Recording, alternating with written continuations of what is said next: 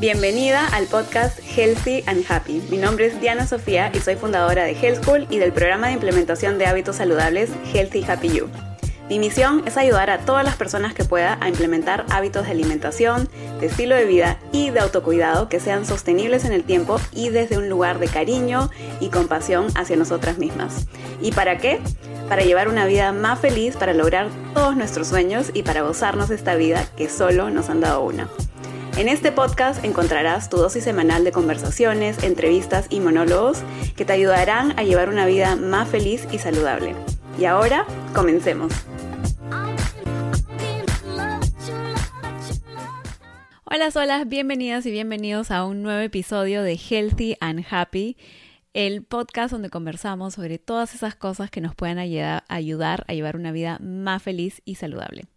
Y hoy día les voy a contar sobre una alternativa de alimentación y de estilo de vida del que no se habla mucho y que nos puede ayudar a controlar o puede ayudar a las personas a prevenir, a revertir y o a manejar eh, la diabetes tipo 2.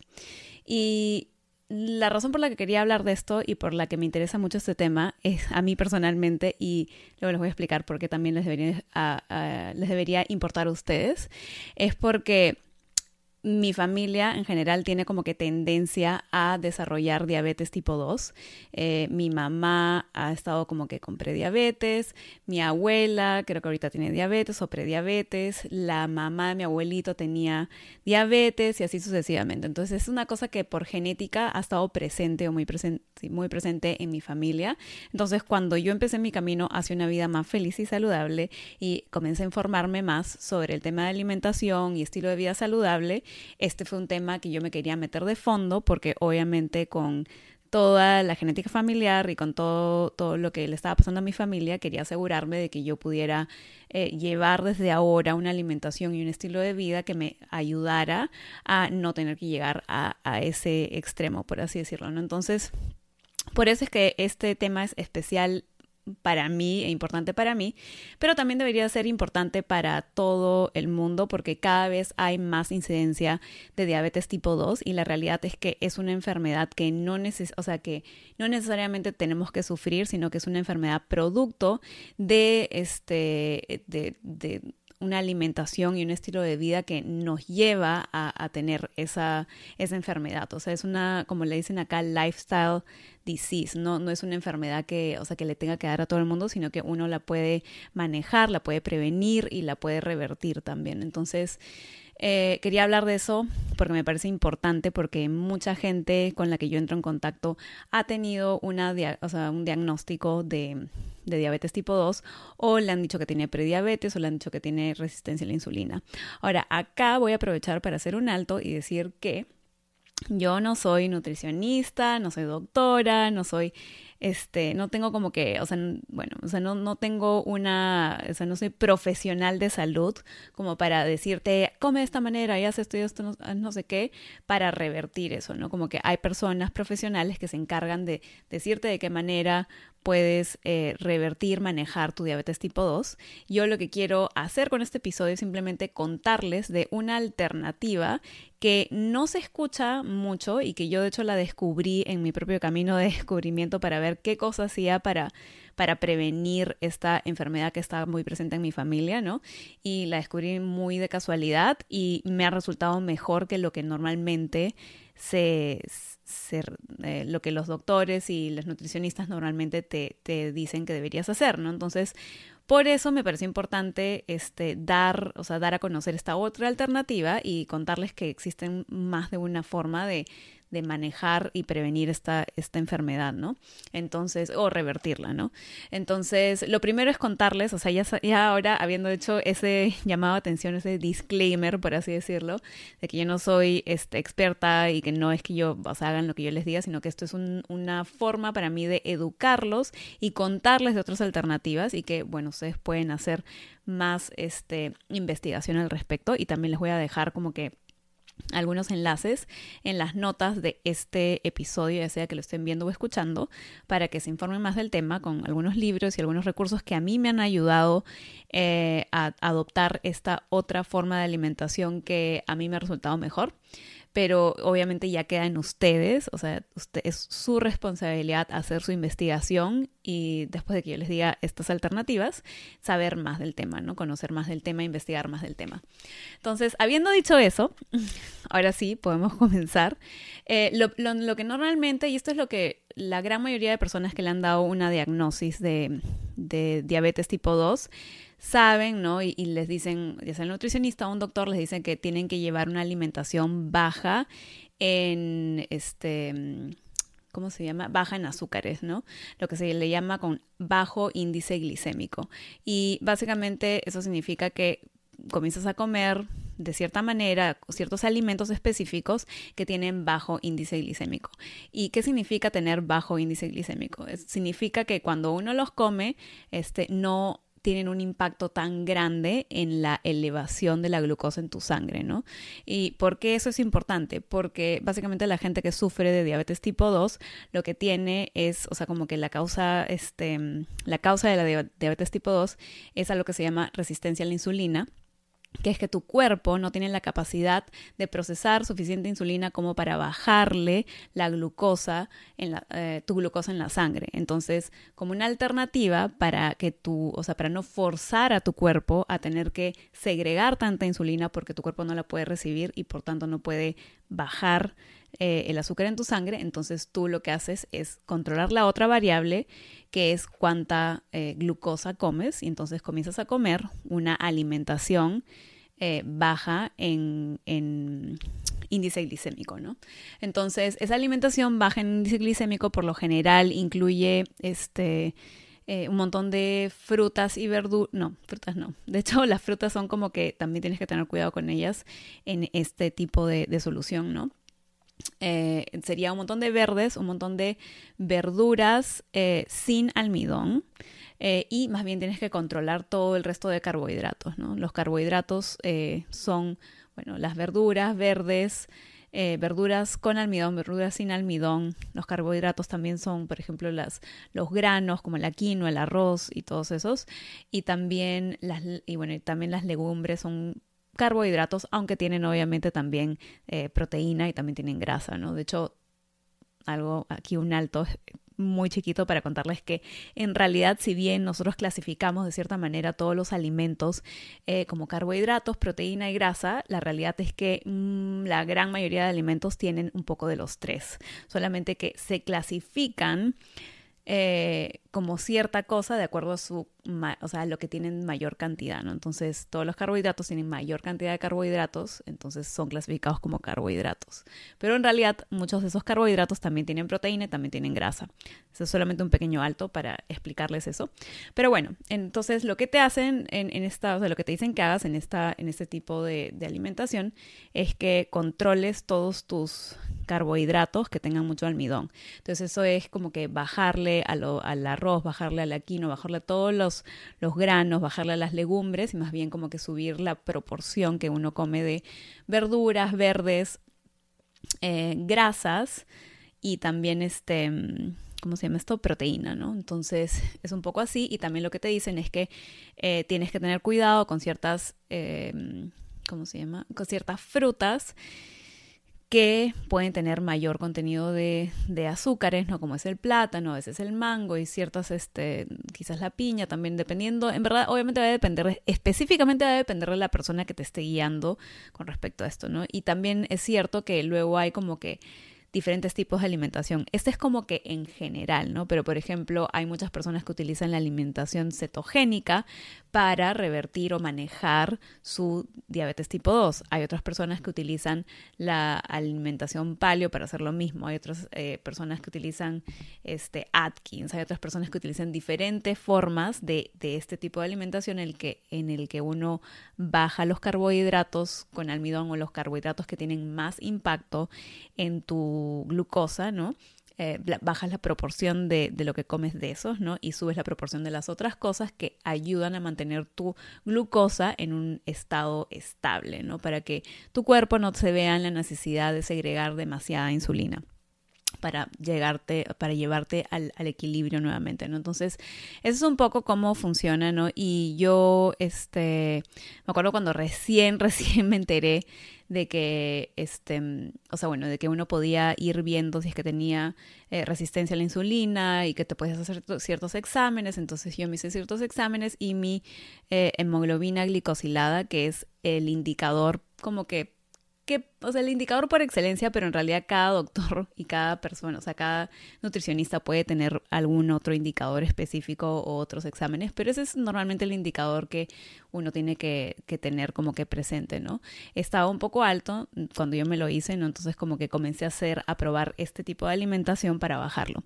Y inicialmente me resultó, o sea, como que me, inicialmente me estoy casi segura que me funcionó, pero conforme fue pasando el tiempo, como que ese tipo de alimentación no me, o sea, no me caía bien. Este, de hecho, en algún momento bajé también mucho de peso porque estaba haciendo ese tipo de alimentación muy estricta para poder manejar esto, porque quería como que, eh, o sea, si es que había algún indicio de, de, de resistencia a la insulina, quería o sea, poder controlarlo desde ahora, ¿no? Para no llegar al punto en que tuviera eh, diabetes tipo 2. Entonces estaba haciendo todas estas cosas y de pronto, o sea, ya como que no solamente no me sentía bien como que corporalmente, sino que también este comencé a, hacerme esos exámenes como que más seguido para ver cómo, o sea, básicamente me tomé como conejillos de indias y comencé a ver cómo, o sea, me afectaba, ¿no? Y resulta que mi hemoglobina glicosilada comenzó a subir y subir y subir y subir hasta tal punto que terminé en el índice en el que uno básicamente es este, tiene, eh, ¿cómo le dicen? Prediabetes, o sea, imagínense. Y en ese momento fue como que, espérate, ¿qué? O sea, pero estoy haciendo todo lo que esta alimentación en teoría dice que tengo que hacer. Y creo que es en ese momento también como que una de las primeras veces que entendí que uno, número uno, no hay una sola forma de revertir o manejar o prevenir una enfermedad, este, o, llegar como que a un objetivo de salud, ¿no? Esa fue la primera vez que entendí eso. Y lo segundo es que no todo lo que, o sea, no todo lo que te dicen funciona, o sea, no las recomendaciones que te pueden hacer de alimentación no funcionan por igual para todo el mundo. Y yo de hecho ahí me di cuenta que eso no funcionaba para mí. Eh, pero obviamente me dejó con todo esto de que, ¿y entonces qué hago? ¿no? Entonces tuve como que un espacio en blanco ahí en el que realmente no sabía qué hacer. Este, mm, comencé a bajarle un poco más a las grasas, ¿no? Porque le había como que subido un poco más a las, a las grasas específicamente. Y, y, creo que eso es lo que me, me hizo subir. O sea, ahorita mirándolo en retrospectiva y sabiendo lo que sé, Quizás estaba comiendo como que demasiadas grasas en mi alimentación y eso hizo que mi hemoglobina glicosilada, este indicador que es A1C, este, subiera, ¿no? Eh, que es el indicador que te dice si estás llegando a tener prediabetes y luego diabetes. Entonces, en fin, cuando bajé mi, mi, consumo de grasa, como que eso se niveló y como que ya estaba bien. Pero todavía no estaba como muy contenta porque dije, en verdad, ¿qué cosa es lo que está pasando acá? ¿no? O sea, no entendía muy bien por qué había pasado eso, al menos en ese momento. Ahora creo que ya lo entiendo un poco más por lo que sé, ¿no? Pero y por lo que he podido experimentar personalmente, pero en ese momento estaba como que, ¿qué está pasando, Dios mío?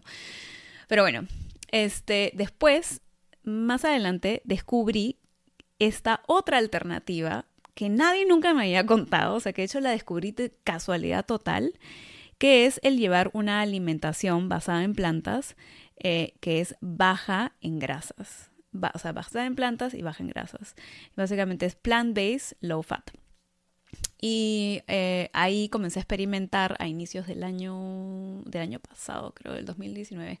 Comencé a experimentar con esa, con esa alimentación y les juro que a los dos meses de experimentar un poco, o sea, obviamente para poder experimentar y nuevamente tomarme como conejillo de indias para entender un poco más cómo funcionaba este tipo de alimentación, este, me fui un poco como a la parte más estricta porque quería ver realmente como que el impacto, ¿no? Y obviamente yo sé que uno no puede mantener una alimentación tan estricta por mucho tiempo, entonces yo sabía que iba a regresar a mi, a mi balance normal, etcétera, pero en ese momento, o sea, mi interés era entender más eh, por medio de la experimentación en mí misma cómo funcionaba esta alimentación. Entonces lo hice y literalmente a los dos meses, o sea, mi hemoglobina glicosilada había bajado todavía más, que en verdad es genial, ¿no? Y me sentía bien, me sentía satisfecha, me encantaba comer así. Y más bien, entonces lo que he hecho ahora, o sea, como yo les dije, tenía que regresar a un, punto más flexible, ¿no? Entonces ahora lo que, o sea, la forma en que yo como que me ha ayudado a, a mantenerme bien y estar, o sea, como que...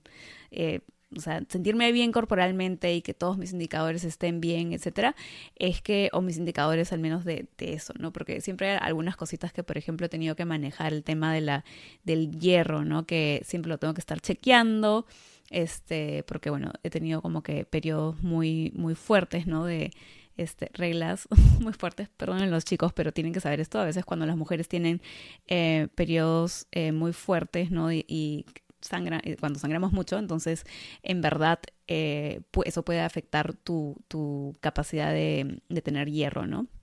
Entonces, eso es otro tema, pero en el tema específicamente, específico de, de, la prevención de la diabetes, este, este, o sea, esta alimentación a mí personalmente me ha funcionado. Entonces, la razón por la que quería compartir eso es porque Número uno, no, o sea, hay muchas formas de, de manejar, eh, de manejar, revertir, prevenir diferentes cosas, ¿no? Y específicamente en el tema de la diabetes tipo 2, sabe mucho del tema de bajarle los carbohidratos y bajarle a los azúcares y la glucosa y tenerle casi como que miedo a los a, las, a los carbohidratos, ¿no?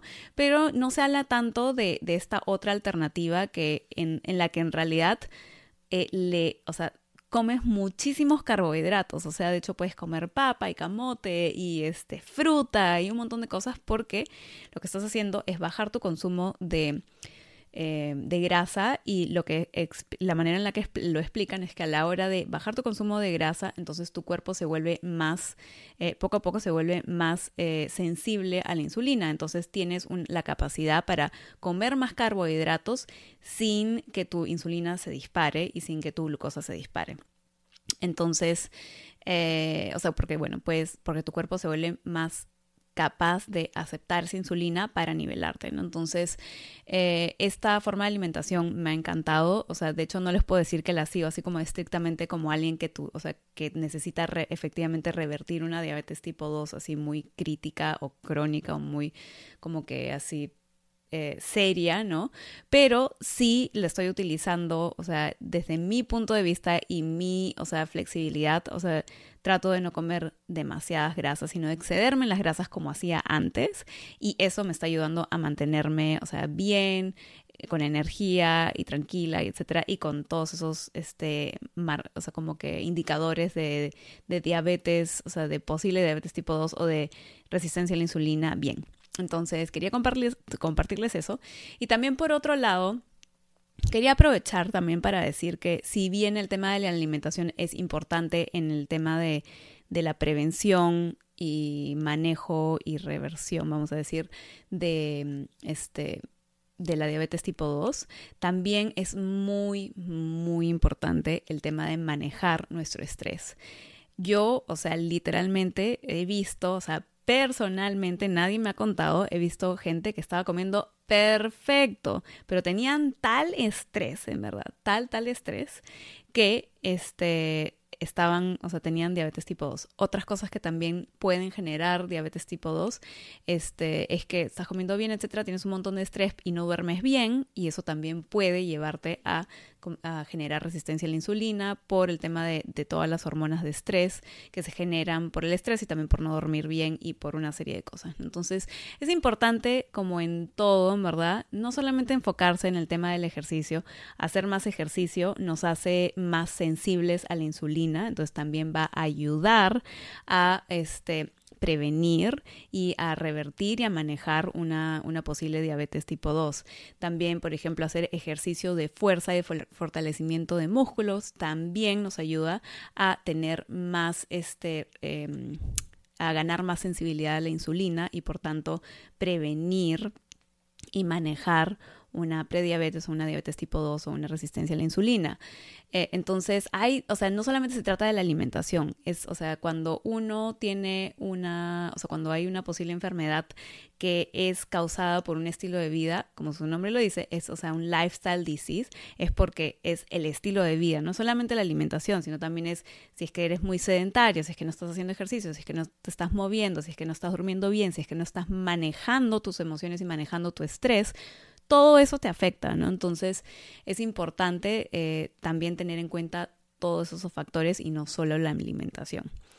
Y de ahí, básicamente, eso es lo que les quería decir. Obviamente, nuevamente, yo no soy una experta, o sea, no soy una profesional. Yo sí me considero un poquito experta en este tema porque lo he tenido que investigar mucho por mi propia, este, por lo mismo que yo he pasado y por mi familia, ¿no? Entonces yo sí considero que he investigado mucho del tema, he leído mucho, o sea, he ido a cursos, he asistido a conferencias, he hecho muchas cosas específicamente para este tema, pero obviamente si necesitan ayuda específica para alguien que les haga acompañamiento, ¿no? Búsquense a alguien que sepa y sepan que no hay solamente esta una alternativa de, de, comer más alto en proteínas, más alto en grasas, etcétera, eh, y más bajo en carbohidratos, sino que también hay esta otra alternativa que es el... Em, modificar tu alimentación a una alimentación basada en plantas y baja en grasas, que en verdad también funcionan y funcionan muy bien. Y yo sé que cada vez hay más gente que, o sea, que quiere adoptar una alimentación más basada en plantas y menos en,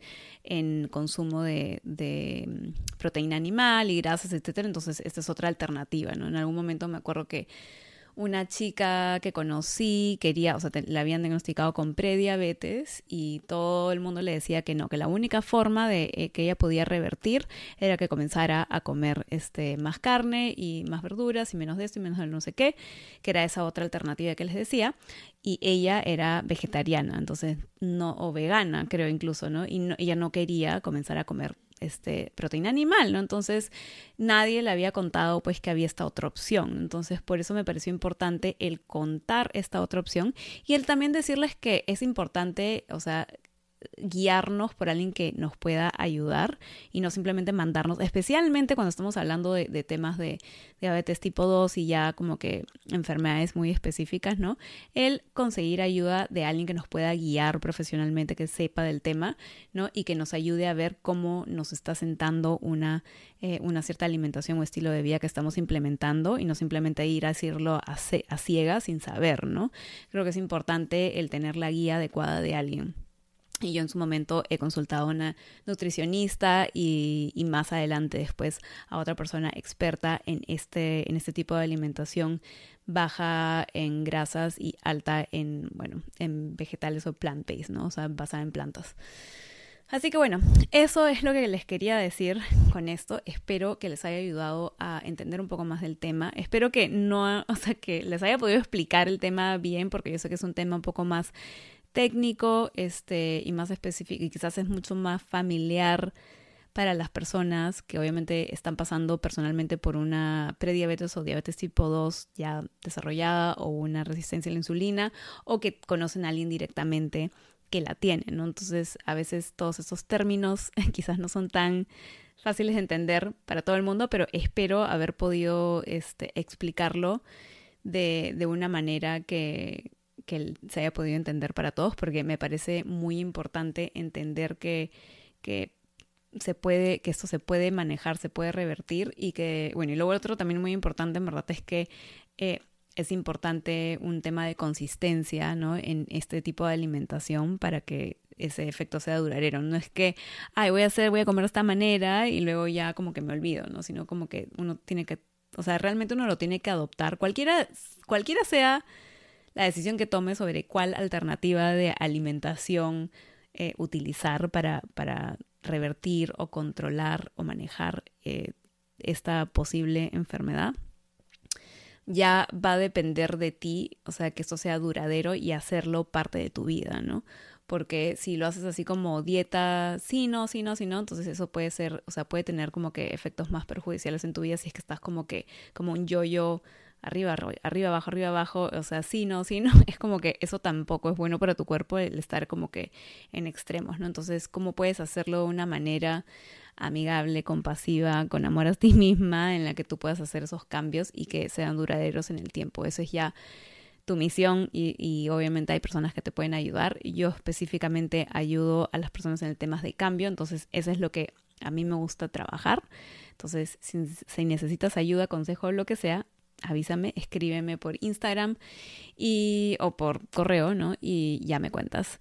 Pero en general, cuando sea, o sea, cualquier cambio que quieran hacer, busque, o sea, específico ya de la parte de alimentación, no específico para este tipo de, de, diagnósticos o prediagnósticos, este, consíganse a alguien que sepa del tema. Y abajo les voy a dejar algunos recursos que yo eh, he encontrado que me han ayudado a mí pero ya obviamente este, si es que quieren hacer cambios específicos, como es algo ya más eh, yo pienso que sí se necesita una ayuda profesional, especialmente al inicio, ¿no? Después uno ya puede pues seguir implementando sus cosas cuando solo y seguir avanzando cuando ya aprende, ¿no? Pero inicialmente creo que es importante.